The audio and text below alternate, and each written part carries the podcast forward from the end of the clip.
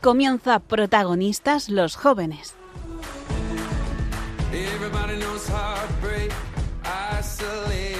Desde Santiago de Compostela con el padre Javier García Rodríguez.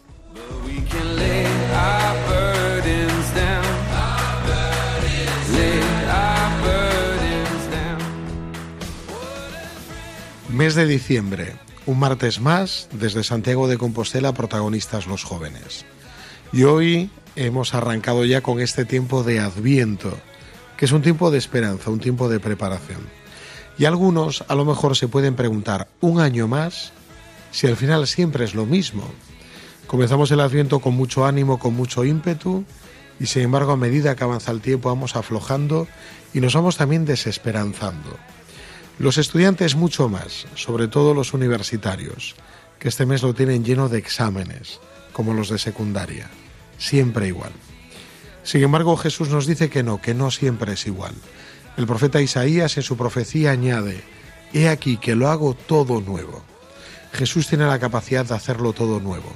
En Él se cumple esta profecía y hoy nosotros, junto con los jóvenes, queremos decir que Jesús tiene la capacidad con su nacimiento de hacerlo todo nuevo. Arrancamos.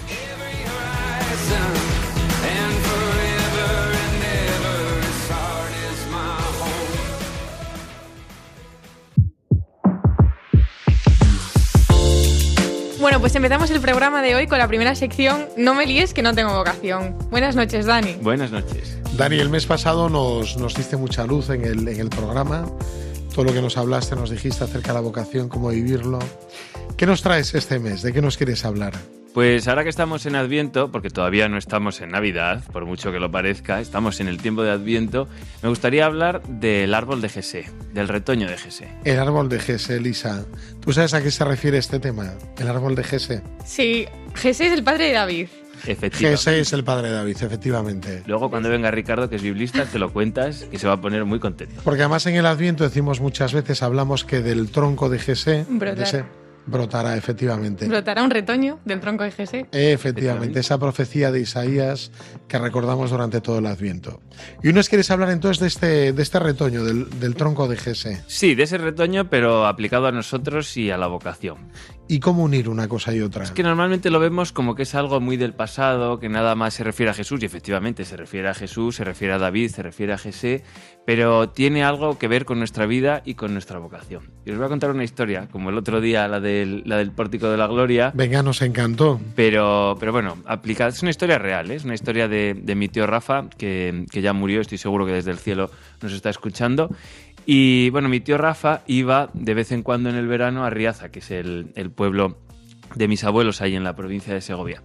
Y ahí en el patio había unos cuantos árboles. Y mi abuelo, que era hombre, hombre de campo, pero le encantaba cortar árboles, con- o sea, lo de la motosierra y lo de cortar los árboles le encantaba, pues vio que había unos árboles que estaban secos y decidió que había que cortarlos. Y mi tía Carmen, que tiene muchísimo cariño a ese jardín y a esa huerta, dijo que no, que no había que cortar esos árboles a no ser que estuvieran ya secos, ¿no? Entonces, bueno, mi abuelo a veces hacía trampa, iba haciéndoles pequeños cortes en las raíces, porque le prometió a mi tía que no iba a cortarlos si Hasta no que se secaban. De vez en cuando le daba unos toquecitos así en las raíces, pero bueno, no pasa nada, ¿no? Y había uno de esos árboles que estaba seco. Bueno, parecía que estaba seco. Y desde el piso de abajo, pues ya, pues sí, se veía seco y ya estaba sentenciado. Era uno de esos árboles que parecía que no había nada que hacer y que había que cortarlo. Y mi tío Rafa, desde el primer piso, un día dijo, hay una rama en el árbol. Y, y no le creían. Y subías arriba y efectivamente había una rama muy pequeñita. O sea, que había vida. Había vida en el árbol. Y esa rama, el que era muy creativo, le puso el nombre de Clementina. Nadie sabe muy bien por qué, pero decía, mira Clementina. Y subíamos a ver a Clementina, que era esa ramita que de pequeñito fue creciendo y fue creciendo. Y esa rama fue la que salvó el árbol aquel del, del jardín, que, que todavía está, ese árbol. Y yo creo que eso pues tiene que ver mucho, tanto con la historia del, del árbol de Gese como con nuestra propia historia, con la historia de, de la vocación. Y es que, bueno, el árbol de Gese, eh, como sabéis, bueno, pues es, Cristo, ¿no? que viene a, a restaurar el, el género humano después, de, después del pecado y viene a salvarnos. Pero eh, yo creo que aplicado a, nuestra historia, muchas veces nosotros damos nuestra vida por perdida. o pensamos que hay poco que hacer o que, bueno, que no tenemos gran cosa que aportar. Entonces ¿cómo me va a llamar a mí Dios a algo si yo soy un desastre, si yo no puedo, si yo no estoy a la altura de... y tantas preguntas, que tantas cosas que decimos para huir de nuestra vocación, en el fondo. decir, ¿a mí a qué me va a estar llamando Dios? Bueno, pues yo creo que nosotros cuando pensamos en estas cosas tenemos que pensar en este árbol, y en este árbol de Jesé, y en este árbol de la huerta de Riaza y demás, y darnos cuenta de que la vocación es esa ramita que nace dentro de nosotros y que sin dejar, o sea, sin que dejemos de ser eso que somos, en realidad nos va transformando y va salvando nuestra vida. O sea, que la vocación es lo más genuino, pero que nace dentro de nosotros y es Dios el que, el que lo hace nacer, ¿no? Entonces a mí me parece que a veces creo que damos demasiado por perdido todo. Y yo que estoy en, en el colegio, en educación y demás, esto se ve no tanto con los profesores, sino a veces con los padres o con los propios alumnos que dicen, bah, yo es que ya no valgo para nada, yo no puedo estudiar, yo no puedo sacar esto, yo no... Y sin embargo, si las personas miran hacia adentro y ven que dentro de ellos está brotando algo, es que cambia todo. Y en este sentido, me gustó mucho escuchar a, una monja de clausura en el, documental este Libres, que lo vi el otro día. Impresionante, ¿eh? muy impactante. Es, impactante. El otro día lo, vimos con los chicos aquí en el, en el, Centro Magis y fue impactante. O sea, yo lo había visto en el cine, pero es de, esas, de esos documentales que te, o sea, te conecta de verdad con, con la vida. Sí. Y una de No, no era una mujer, era un monje. Decía, la monja decía otra cosa que luego lo, luego lo diré. Eh, una, el monje decía que la vocación es un deseo que nace en nuestro interior y que primero nace como un pequeño deseo y que poco a poco se va convirtiendo en una necesidad. Y me parece que aplicado al árbol tiene su sentido, ¿no? Porque es algo que nace muy pequeñito pero que luego es lo que salva la vida, ¿no? Y es la necesidad, porque si no, eh, ese árbol lo hubiera cortado mi abuelo. Eh, pero aplicada a nuestra vida, muchas veces la vocación nace como quien dice, a veces las vocaciones nacen como quien dice jugando, ¿no? Porque dice, bueno, voy a, a este retiro, voy a esta oración, voy a no sé qué, y de repente empiezo a ver que al estar en contacto con Dios, hay algo que se va encendiendo dentro de mí y que genera un deseo. Y lo que nos da miedo es cuando ese deseo yo no lo puedo controlar y se convierte en una necesidad. Pero ese miedo en realidad es absurdo, porque esa vocación y esa necesidad es lo que nos va a planificar más y lo que va a salvar nuestra vida, ¿no? Lo que va a salvar el tronco seco que todos experimentamos y que todos miramos, pues cada vez que nos confesamos, cada vez que lo hacemos mal, cada vez que, no sé, nos parecemos tronco seco. Nos decepcionamos a nosotros mismos, pues ese deseo que hay dentro de nosotros, esa necesidad, es lo que nos salva. Y nos da miedo. Nos da miedo porque dices, o sea, hay un momento que dices, yo ya no puedo controlar esta rama, este deseo que está creciendo dentro de mí. Y entonces hay momentos que dices, venga, dejo de ir a, los retiros, dejo de hacer tanta oración, dejo... ¿Por qué?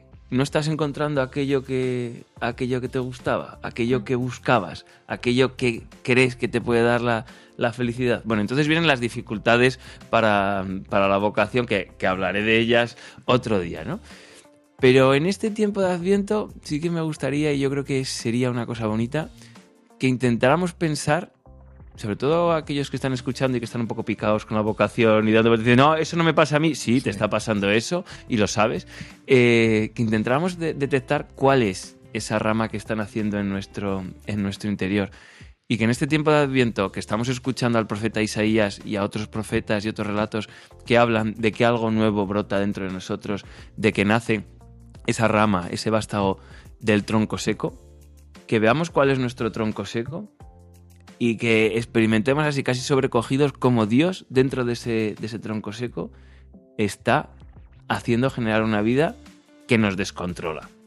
Y que entonces veamos qué es lo que podemos hacer para cuidar esa vida y qué es lo que podemos hacer para evitar que, que, esa vida pues se marchite o que otros piensen que no hay nada ahí dentro ¿no? y, que, y que merece la pena cortar ese, ese tronco, no de una manera drástica, pero sí dejarlo un poco a su libre albedrío y tal.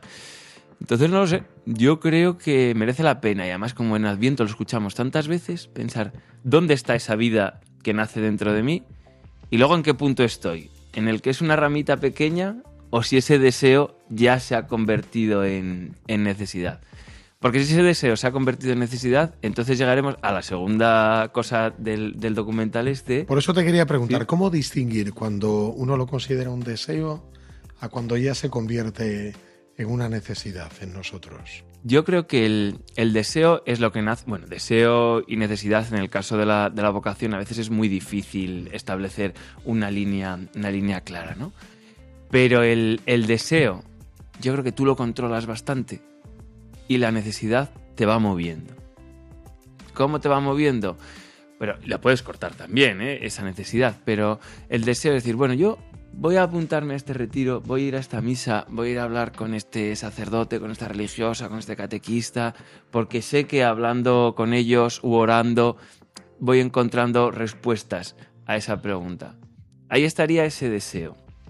La necesidad es cuando de repente eh, van pasando los días y va pasando tal y te das cuenta de que ya el ir a misa para ti no es una elección, sino que es decir, es que si no voy a misa, es que no, si no hago oración, es que se marchita algo que hay dentro de mí. Entonces te das cuenta que te estás volviendo un traidor, no solo a ti mismo, sino a Dios. Eh, puedes, puedes dejar de, de hacerlo, ¿eh? pero, pero ya es una necesidad.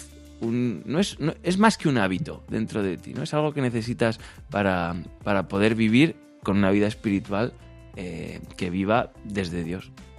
Pues yo creo que es muy importante esta diferenciación, Dani. Y yo no sé si en este minuto que nos queda apuntar alguna cosa más antes de meternos en el próximo programa, tema de dificultades que nos decías ahora que luego puede haber. Sí, no, termino simplemente con eso que decía al principio de lo que decía esta otra monja también en el documental y que os animo a todos a verlo, que decía que la vocación en realidad es florecer allí donde el Señor te ha plantado.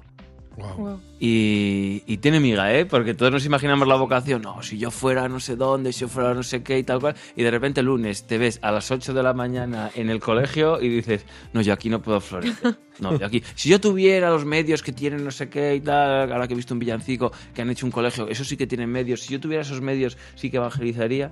No, con los medios que te ha dado el Señor, florece ahí. Es donde hay que florecer. El documental Libres, ahora mismo está accesible DVD, Ahora mismo está, está accesible en una plataforma digital, también. sí. O sea que invitamos a la gente a que lo busque, que lo pueda ver. Sí, como una cosa, una ayuda para ver el Adviento y prepararse para la Navidad. Es Impresionante. que impresiona y te conecta de verdad con la vida y con la vocación. Claro, si estamos no me líes que no tengo vocación, no lo veas. Pero si tienes el gusanillo, mm, Es bueno verlo. sí. Dani, nos ha impresionado cómo has vinculado el tronco de Jesé, ¿no, Elisa? Pues sí, muy interesante. Al tronco luego de tu, de tu familia, de ese árbol, y luego pasar del deseo a la necesidad. Pues Dani Cuesta, un lunes más con nosotros, aquí en, eh, en Radio María. En los micrófonos te damos las gracias por, por acudir esta noche a esta llamada. Gracias a vosotros y buenas noches. Buenas noches.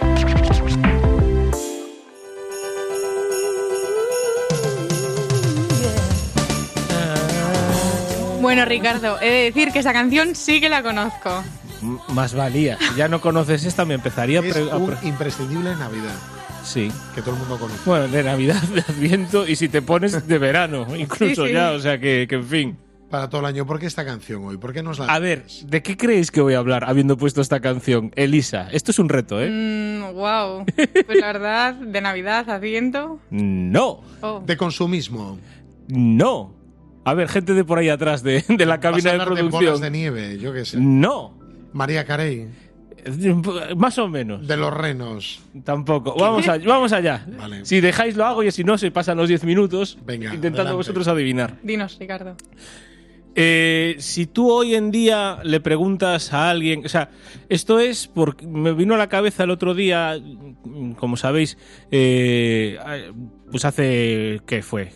Casi un mes ya, eh, el Evangelio del Domingo eran el tema de los talentos, ¿verdad? La parábola de los talentos, que además coincidió que esa misma semana se leyó también la versión de Lucas eh, en, en uno de los días de diario.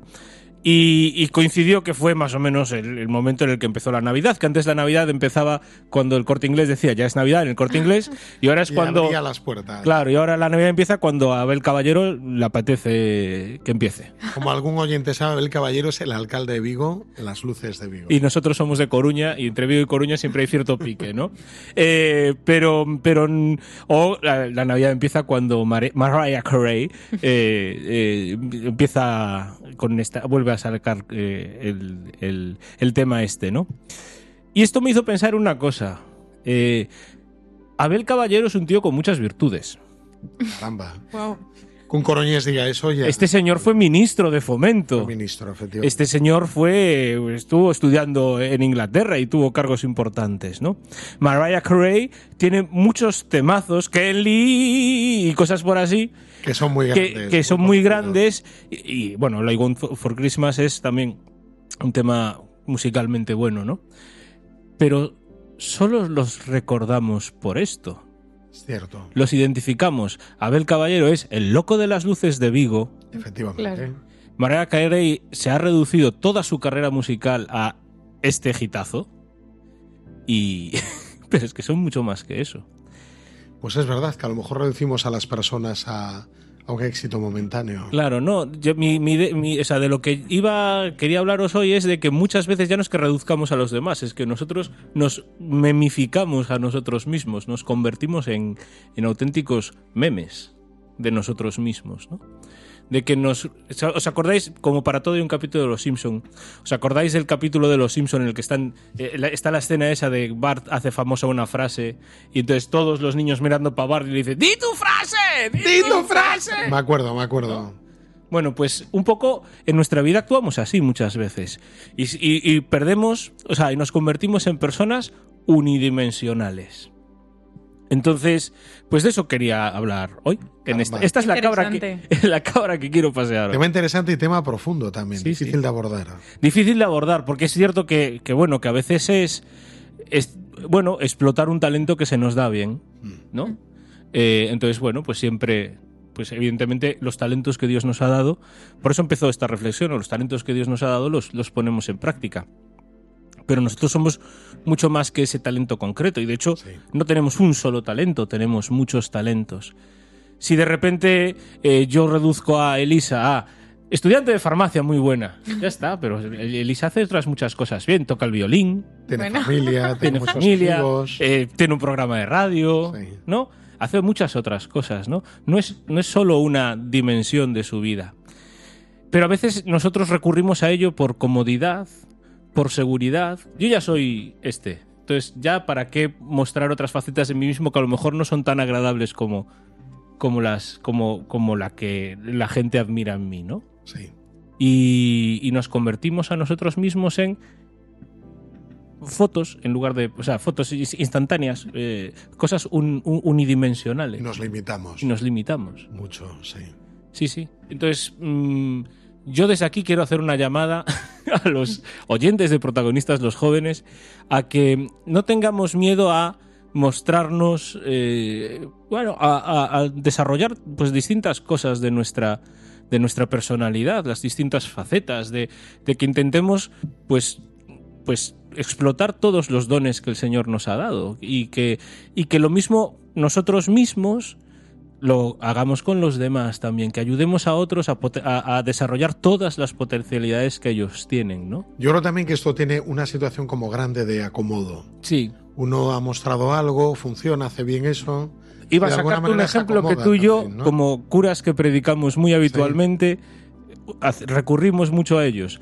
Tú sabes que hay cosas, frases que dices, eh, ideas que ya has utilizado, que has metido, has calzado en una homilía, han funcionado y dices tú, me la guardo. Y la saca. Y la sacas en la siguiente charla que des, en la siguiente homilía que, que vayas a preparar y aunque tal. no tenga nada que ver. Aunque no tenga nada que ver, la chunzas ahí, ¿no? Es como eh, en el, en el Chunzar del verbo chunzo, del verbo chunzar. la chuzas ahí del verbo chuzar, que es un verbo muy gallego, ¿vale? Chuzar es meter incluso un poco a, a- con calzador. con calzador, ¿no?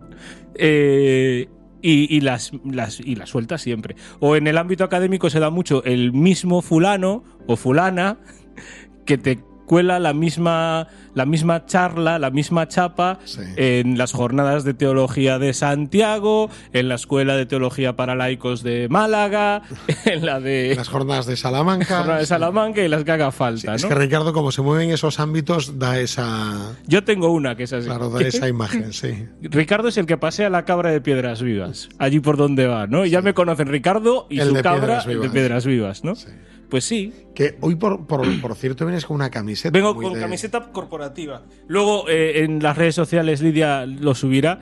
Me regalaron por mi cumpleaños una camiseta de Pedro el Cabrero, el, Paseando el amigo de Heidi que paseaba cabras y detrás pone paseando cabras y las canciones que forman la playlist que podéis suscribiros en Spotify. Caramba. eh, a la playlist de, de- de- de Piedras Vivas, no, de Paseando Cabras. De paseando cabras. Sí, muy sí. bien. Y, Ricardo. y- y eso, vamos a intentar, o sea, yo creo que hay que hacer ese esfuerzo por, por volviendo al tema serio ya, ¿no?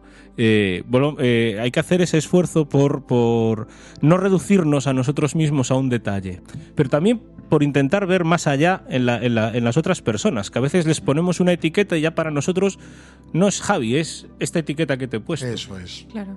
Es un poco, es un poco el, el pa- el- ese pasaje de la, de la pecadora pública de, en casa de Simón el fariseo. Es lo que estaba pensando, porque en el Evangelio Jesús tiene siempre la capacidad de ir más allá de, Mm, de las etiquetas de Zaqueo, de Mateo, Mm. de la pecadora pública.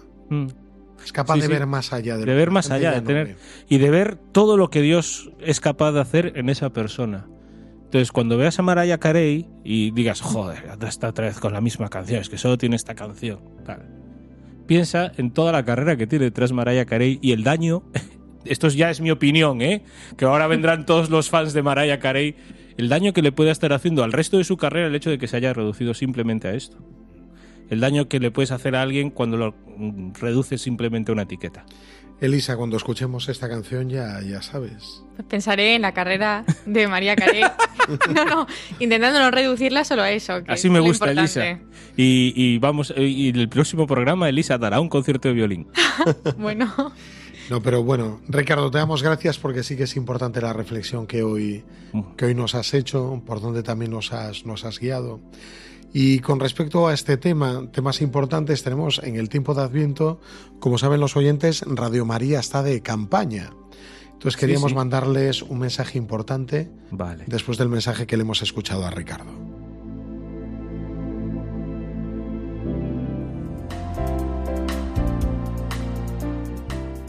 Dad gracias al Señor porque es bueno, porque es eterna su misericordia.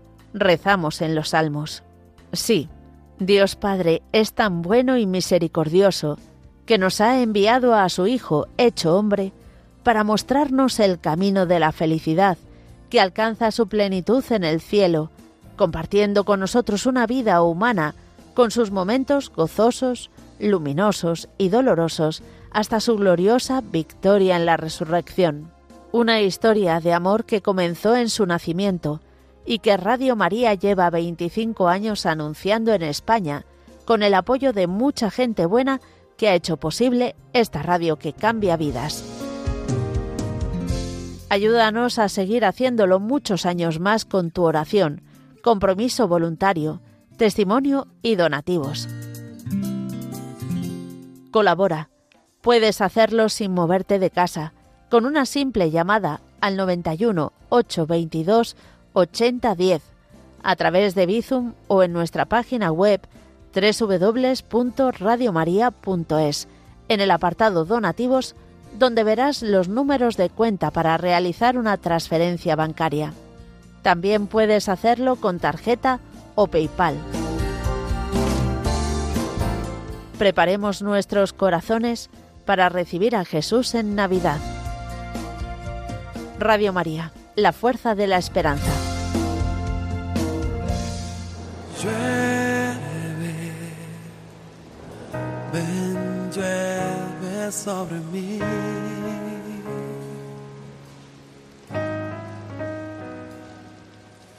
Llueve,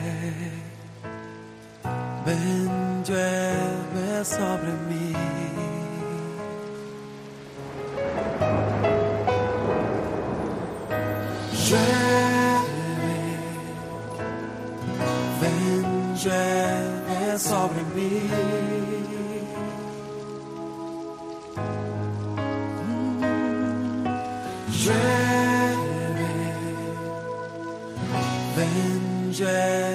Llueve sobre mí.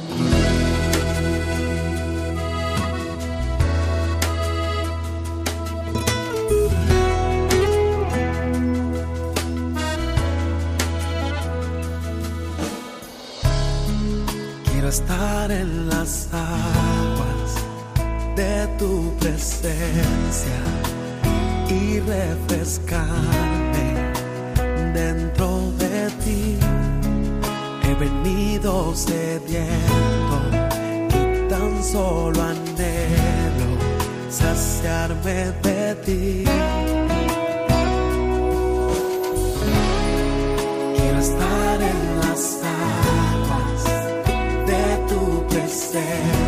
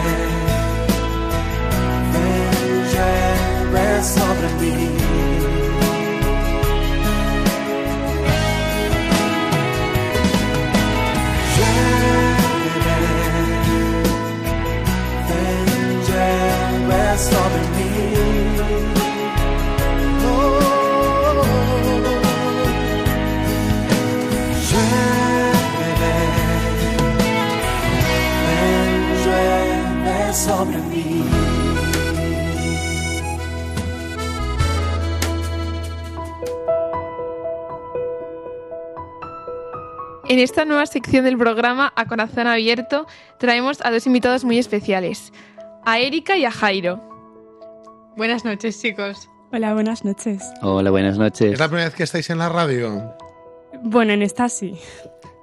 Yo no. Ah, Yo no, yo no. Mira, nos gustaría también que os presentarais un poco más a fondo, aunque Carmen ya ha dicho vuestro nombre, Erika y Jairo, pero contadnos un poco más quiénes sois, de dónde venís, qué hacéis. Bueno, pues yo soy Erika, yo tengo 24 años, soy de aquí de Santiago de Compostela y soy ingeniera. Estoy trabajando y bueno, no sé. Qué joven, con 24 años ya trabajando. ¿Y tú, Jairo? Pues yo soy de Palas de Rey, un pueblecito en la provincia de Lugo, en el camino de Santiago francés, y me dedico a la docencia secundaria, ¿Y de qué eres profe de? pues de educación física, pero como a mí me gusta decir, un poquito de todo realmente. Muy bien. Y los traemos aquí porque los dos participan en un nuevo evento que va a tener lugar además este diciembre, el día 16. Y se llama Nuntiare, a la luz de la palabra. Entonces, ¿nos podríais contar así de qué va? ¿Y qué es todo este evento? Vamos. Bueno, pues es un evento que... Sí, porque además estamos llenos, como veis, de camisetas. Sí. y estamos aquí los que nos podéis seguir luego por redes sociales y ver el vídeo. Además de escucharlo, veréis que hay publicidad a tope. Bueno, pues eh, como decía Carmen, es un evento que va a tener lugar el 16 de diciembre eh, y bueno, es un evento que dura todo el día en el que eh, muchas pers- bueno, varias personas van a exponer un tema basado en un pasaje bíblico. Son ponencias breves de 11 minutos y cada uno ha escogido un pasaje para inspirarse distinto. ¡Guau! ¡Qué interesante! ¿Y qué pasaje habéis escogido vosotros? Pues mira, yo he escogido, yo ya que me llamo Jairo, dije, voy a profundizar un poco en, en la historia de mi nombre, que con raíz bíblica, ¿no? Entonces he cogido la hemorroísa y Jairo. Ah, que está en el mismo pasaje bíblico, es verdad. Eso es. La hija de Jairo. La hija de Jairo, concretamente, sí, Muy señor. bien. ¿Y tú, Erika? Yo el hijo pródigo, Lucas 15. no me sí, Lucas los 15 versículos. es todo el capítulo, eso Sí. es. Junto con la oveja perdida y demás, están todos en Lucas 15. Sí, Mira, entonces, por ahora ya sabemos, 16 de diciembre, Santiago de Compostela, evento Nuntiare.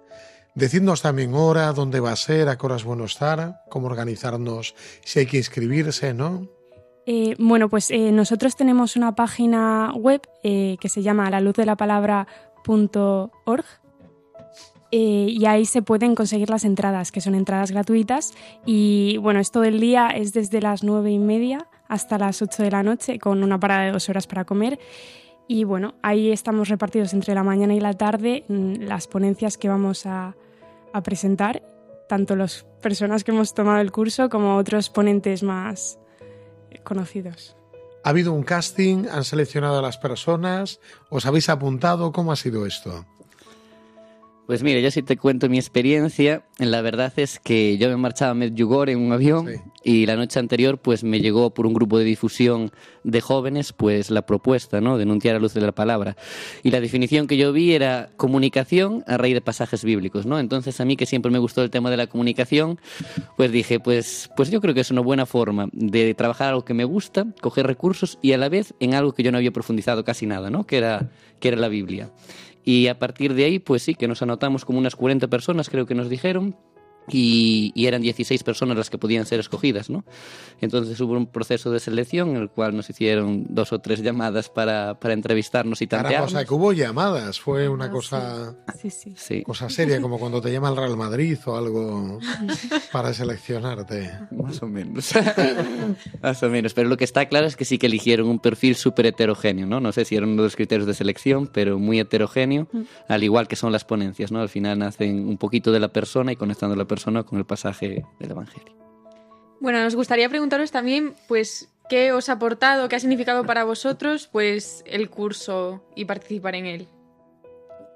Bueno, en primer lugar yo diría que para mí ha sido un reto porque, bueno, a mí siempre me ha costado un poco pues transmitir lo que quiero decir a los demás y sobre todo en público porque soy un poco vergonzosa. Entonces, eh, bueno, el, el seminario en sí y la ponencia ha supuesto un reto, pero sobre todo pues me ha ayudado mucho a profundizar en un pasaje que a lo mejor ya conocía, pero, pero no tanto en profundidad o pues no sé, aprender también a comunicar no solo mis ideas, sino también algo más importante, que es la palabra de Dios, ¿no? Interesante. ¿Y a ti, Jairo? Pues mira, a mí mm, yo tenía la sensación de que me iba a gustar mucho, me lo pasé muy muy bien. Eh, las dinámicas me parecieron muy interesantes y quizá lo más lo más entretenido, yo la verdad es que comunicando siempre me sentí muy cómodo y, y me lo paso muy bien, ¿no? Y tengo que agradecer ese bueno ese, Ese don. ese don, sí. Pero pero me gustó muchísimo ver compartir el proceso con todos los compañeros, ¿no? Lo que decía antes, de un grupo muy diverso, distintas edades, profesiones que no se parecen en nada y, y ver cómo cada uno iba evolucionando a lo largo del proceso y sobre todo ver cómo cuando alguno de nosotros pues se sentía un poco, bueno, pues con la dinámica es sobreexigido, ¿no? Y se venía un poco abajo, como todo el mundo estaba ahí apoyándolo y siempre fuera de los momentos de, de, ese, de estar ahí a tope, pues la gente nos apoyábamos mutuamente, ¿no? Qué bueno. Y bueno, del evento, ¿qué es lo que esperáis? ¿Qué expectativas tenéis? Pues, ¿Estáis muy nerviosos? De momento no, pero seguramente el mismo día yo sí que lo esté bastante. No sé. eh, Me espero, pues no sé, al menos sacar adelante la ponencia, mm, conocer a personas también que me, que me apetece conocer y, y, pues intentar dar lo mejor de mí para con el fin de transmitir mi fe, ¿no? Sobre todo eso. ¿Y sentís que hubo un cambio muy grande desde vosotros antes de empezar la ponencia? Bueno, y todo el, sem- todo el Toda trayecto, todo el seminario, hasta ahora. ¿Notáis un cambio, sobre todo a la hora de comunicar? Bueno, yo personalmente creo que no, ¿no? Pero no, pero creo que no por algo muy sencillo, ¿no? Yo me dedico a la parte de la educación, siempre me gustó mucho la comunicación, pero sí que he adquirido algo que, que sí que me ha gustado mucho, que han sido los, los recursos concretos, porque yo era como que, bueno, vengo de un contexto en el que la era un contexto rural donde las relaciones con, la, con las personas están a la orden del día, quizá porque la wifi llegó más tarde, puede ser, ¿no? Pero, pero sí que es cierto que, que en el curso cogí muchas herramientas prácticas que incluso eh, extrapolo a mi, a mi propio trabajo, fíjate, ¿no? Entonces con los jóvenes. Y, me parecieron herramientas muy, muy buenas, muy, muy buenas, muy diferentes, muy divertidas, porque el proceso de aprendizaje tiene que ser divertido, ¿no? Entonces sí que le puesto como, vamos a decir, palabra a esas herramientas para poder compartirla con los demás, ¿no? Que es algo que, que debemos hacer tanto con la palabra de Dios como con estas herramientas de comunicación, que cuánto nos cuesta muchas veces contar las cosas, ¿no? Qué bueno. Y en todo este proceso que habéis vivido, o sea, yo imagino lo difícil es eh, juntar la comunicación con la palabra de Dios. porque él hoy, en este caso, el, el- la persona que llevó a cabo este seminario que os preparó, él se dedica profesionalmente a este tema, al tema de la comunicación. Pero claro, para él ha habido un momento de encuentro con Dios muy fuerte que ha provocado que, que haya cambiado eh, de alguna manera lo que él propone. Hasta ahora proponía simplemente eventos de comunicación y ahora va a proponer un primer evento en su carrera en el cual la palabra de Dios va a estar en el centro. ¿Cómo habéis visto esto, el integrar la palabra de Dios con el tema de la comunicación? ¿Es más fácil hablar desde lo que uno vive en la fe, desde el Evangelio? ¿Es más difícil? ¿Cómo ha sido para vosotros? Yo creo que si no tuviese la palabra de Dios a mí me costaría muchísimo más porque me parece que lo más importante de la comunicación es el mensaje, ¿no? Y yo creo que el mensaje más importante es el que Jesús tiene que darnos a todos, ¿no? Y, y bueno, eso es lo que me ha, me ha gustado más del seminario, ¿no? Que haya añadido eso él hoy a, a lo que él ya hacía, ¿no? Qué bueno. ¿Y a ti, Jairo? Pues mira, yo siempre he creído eh, que, que la palabra tiene que ir de la mano de la experiencia de Dios, ¿no? Porque, pues, como me decía un sacerdote cuando hice el Camino de Santiago ya por Jaca, podemos hablar de Dios, pero si no tenemos esa relación personal con Él, ¿no? El hablar con Dios en, en- tu propia vida, pues se hace difícil. Entonces yo creo, cuando la gente me pregunta qué es esto, ¿no? Pues para, para colocarnos como en, una, en un contexto que conoce muchas veces, le digo, es como un TED católico. Unas charlas TED. No, Ajá. desde el punto de vista Sí. y donde la temática es utilizar mi experiencia con Dios e interpretarlo a través de la palabra. O lo podemos decir incluso al revés, ¿no? A través de la palabra, pues ver cómo esa experiencia fue, fue naciendo un poquito. Nuntiare a la luz de la palabra, sábado 16 de diciembre en Santiago de Compostela, durante todo el día, desde las 10 de la mañana, Nueve y media. 9 y media de la mañana hasta las 8 de la tarde. ¿no? Eso es. Invitamos a todos los que estén por Santiago que puedan participar y también habrá posibilidad de seguirlo mediante streaming, ¿no? Sí. En directo desde cualquier lugar del mundo. Toda la información en la página web www.alaluzdelaPalabra.org. Un mensaje final, ¿por qué participar en este evento? ¿Qué le diríais a la gente? Yo creo que va a ser, bueno, en primer lugar vamos a transmitir algo que, aunque seamos nosotros personas normales y corrientes, pues es algo muy potente y que puede ser un día muy especial para cada una de las personas que acuda. Pues mira, yo creo que, que la gente va a hablar de un Dios que ha llenado su vida, ¿no? En lo cotidiano, en, su propio proceso, ¿no? Y la gente va a abrir ese proceso para que todos podamos conocerlo y a partir de ahí enriquecernos, tanto el que habla a la hora de compartirlo como los que lo reciben, que probablemente vean muchas cosas en su propio proceso y a partir de ahí incluso creo que todos podemos seguir dando pasos para conocer a Dios. Pues nada, nosotros ya hemos reservado nuestra entrada. Sí. En la página web también se puede reservar, es bueno reservarla. Será en un gran auditorio de la ciudad, en el auditorio de la banca, en la calle El Preguntoiro. O sea que todos aquellos interesados pueden durante estos días ya sacar su entrada. Jairo y Erika, muchas gracias Gracias. por traernos aquí este gran evento y esperamos vernos ese mismo día. Qué ganas, la verdad. Sí. Buenas noches a todos. Buenas Buenas noches.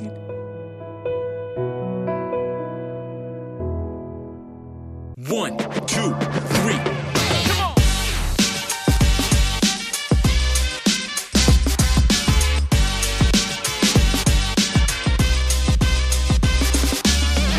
Bueno, llegamos a la última sección de nuestro programa y traemos, como todos los meses, a Chris Cons. ¿Qué tal? ¿Cómo estáis? Cristina, buenas noches.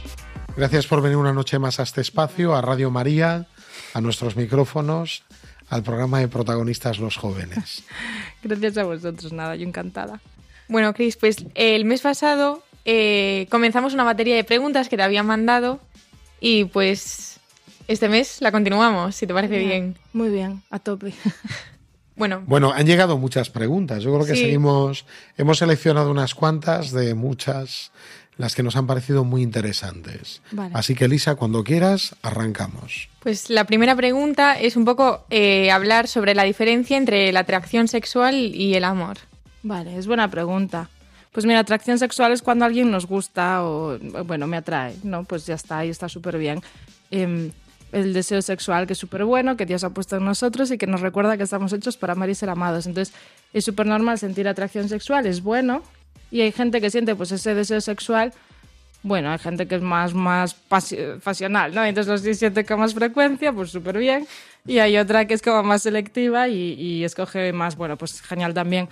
Entonces eso es bueno, pero es una cosa, bueno, eh, totalmente eh, no aleatoria, bueno, también un poco aleatoria a veces, ¿no? Pero eh, no, es, no es intencional, o sea, no eh, siento atracción porque quiero sentirla, no, pues surge y ya está, y ya está. Entonces es ese deseo que me hace que el otro pues me guste y punto. El amor ya es, claro, ya es intencional. Sobre todo, bueno, pues es que yo escojo a esa persona y yo escojo amarla. Entonces, amarla con la voluntad. Que esto es muy importante, siempre os lo insisto, que el amor no es un sentimiento, es una decisión, es un acto de la voluntad, es amar con acciones y con decisión. Entonces, esto es súper importante. Es la diferencia. Pues yo puedo amar aunque no sienta amor en ese momento, por ejemplo, ¿no? Yo siempre pongo el ejemplo de los bebés, pues cuando, porque ahora lo estoy viviendo. Eso me pasó por poner tanto el ejemplo antes de tener un hijo, seguro. que cuando un bebé llora por las noches y te levantas a a cogerlo, lo que estás sintiendo en ese momento no es ternura, es un cansancio que te mueres y estoy fatal, hijo. Estás enfadada con el niño, maldita Sí, sea, déjame bueno. dormir. Sí, sí, o sea, pues de todo, ¿no? Pero sin embargo te levantas y vas a cuidarlo porque lo amas, eso es una lección, pues eso es la diferencia principal, sí. Qué interesante. Vale, esta es la diferencia entre el amor y la atracción sexual. Sí. El amor, una decisión. Más preguntas nos llegan. También esta tiene que ver con el amor. Nos dice un oyente, nos pregunta, ¿cómo creer en el amor con tantos divorcios? Ya, ¿Cómo creer en el amor? O sea, yo imagino que lo vinculará al amor para siempre. sí. Con tantos divorcios, tantos fracasos en el amor, tantas separaciones. Sí, sobre todo es, es- es intentar encontrar esas personas o verlo, buscar esas personas para verlo, ¿no? Porque es difícil creer cuando ves tanto fracaso alrededor. También es verdad que eh, si vemos un poco, investigamos un poco, se ve que hay unas razones detrás de cada divorcio o, de- o detrás de los divorcios en general, ¿no? Pues el creer, eso, el amor como sentimiento, ¿no? Entonces muchos te dicen, no, pues es que se acabó el amor. O antes lo sentía, pero ahora ya no lo siento, entonces ya dices, bueno, ya, pero hay más, ¿no?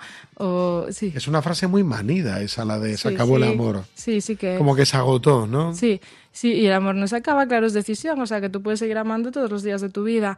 Entonces, pues ese estilo de cosas, o bueno, hay muchas razones, justo, bueno, viendo, viendo estudios, por ejemplo, pues si han convivido antes de casarse, pues, por ejemplo, hay más probabilidades de divorcio, o incluso el nivel de las parejas sexuales que se han tenido previamente, claro, es, es muy, justo lo leía el otro día, eh, la diferencia entre, eh, es, es abismal, entre personas que llegan vírgenes al matrimonio, personas que han ido teniendo parejas sexuales previas y el número de parejas previas, pues es muy importante a la hora de ver si algo funciona o no, supongo que también por el tema de las heridas.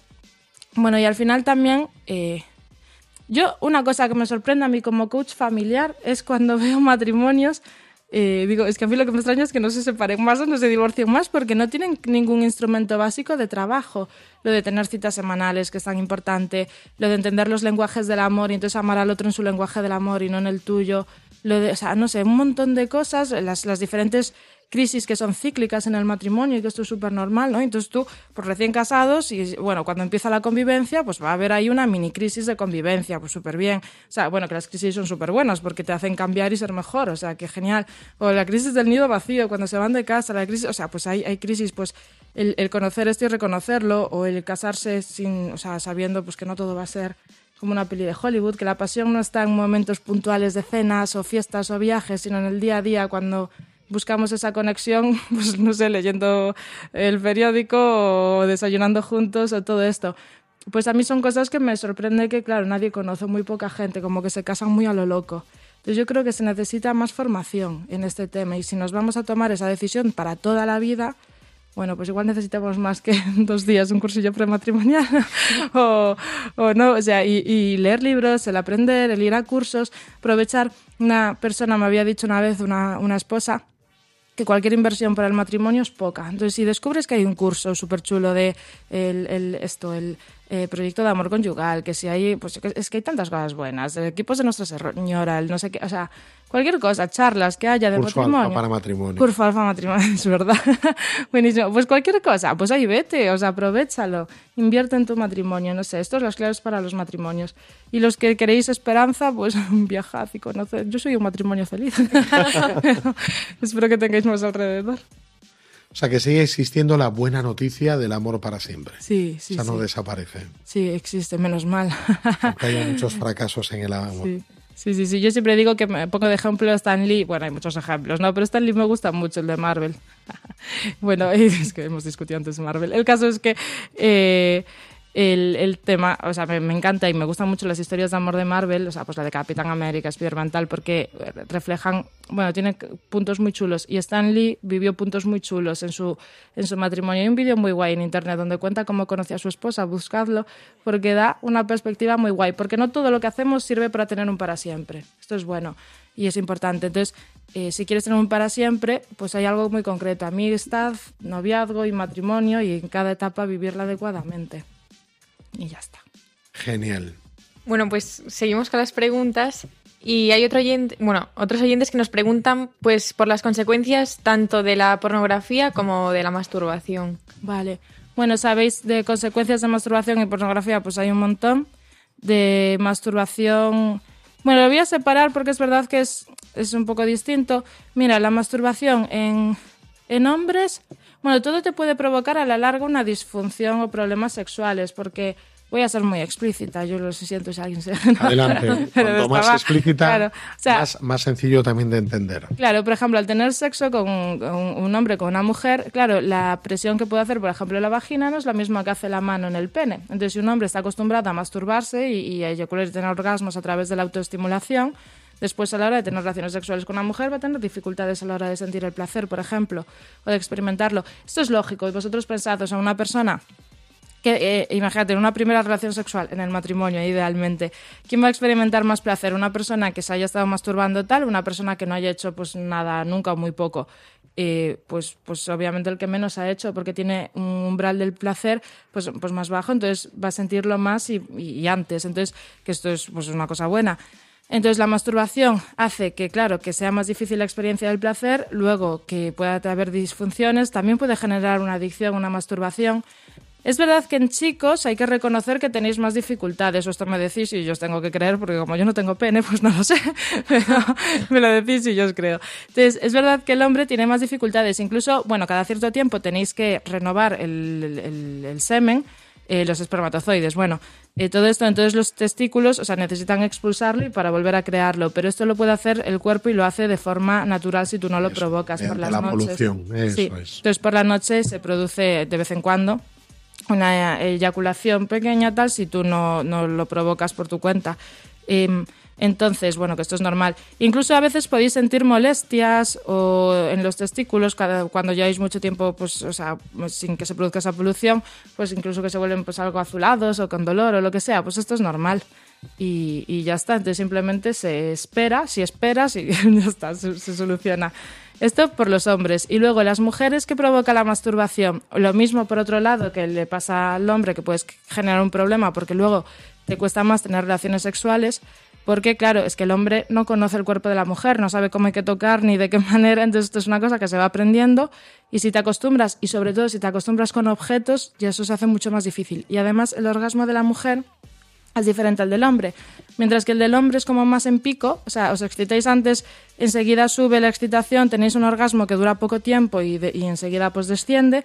Las mujeres el, el- el orgasmo y la experiencia sexual pues es más placentera, ese orgasmo, porque dura más en el tiempo, el- el- la parte de la excitación eh, pues eso, te- aumenta más gradualmente.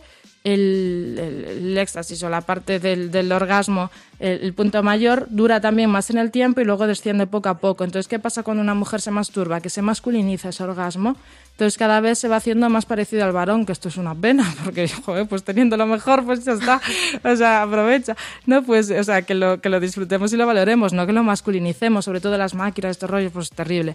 Em, y luego, por otro lado, ¿qué pasa? En ambos sexos, que nos enseña, la masturbación que te enseña, pues a utilizar el placer eh, sexual como algo para mí cuando a mí me apetece y como a mí me apetece. Y el placer sexual es placentero en verdad cuando se vive como la entrega a una persona en una relación de amor y, y de matrimonio y de compromiso, pues ahí es cuando se experimenta de verdad totalmente. Entonces, la masturbación no es buena en este sentido.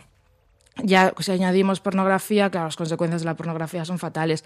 Eso sí que unas disfunciones sexuales terribles, tienes muchas dificultades luego a tener relaciones sexuales porque eh, estás acostumbrado a unos estímulos que no son reales y no se pueden percibir, o sea, reproducir. Em, después tienes dificultades a la, pues que de todo, de memoria, de atención, a la hora de relacionarte con los demás también puedes tener dificultades, a la hora de imaginar a las otras personas, o sea, el, el relacionarte con el otro sexo, te lo puedes llegar a imaginar haciendo ciertas cosas, eh, o sea, como que te mancha mucho la mirada y la mente. se- provoca adicción, obviamente, bueno, pues muchas de las cosas que ya hemos ido viendo, o sea, que eso ya es... Y aparte, la consecuencia social, porque hay una industria ahí que trata mal a las personas. Entonces, eso ya debería ser un estímulo suficiente para no consumir. Cris, en el minuto que queda, damos las gracias por ser tan explícita y ponerle nombre a las cosas. ¿Quieres responder a la última pregunta? Lo dejamos para la próxima sesión. Mm, ¿Cuál es la última? La última, te digo cuál es. Muestras de amor en el noviazgo. ¿Cómo, cuándo, dónde? Mm, Venga, rápido, pues siempre están muy si bien. quieres, el próximo día volvemos a enganchar con. Enganchamos con esta, venga, pero están muy bien las muestras de afecto. Venga, que nos lleven a excitación, lo dejo ahí y ya está. Y, y luego os explico por qué el siguiente programa. Pues muchísimas gracias, Cris. Nada, a vosotros. Y próximo programa retomaremos aquí desde esta pregunta. Vale, la. El amor en las ondas con Cristina Cos. Buenas noches. Buenas noches.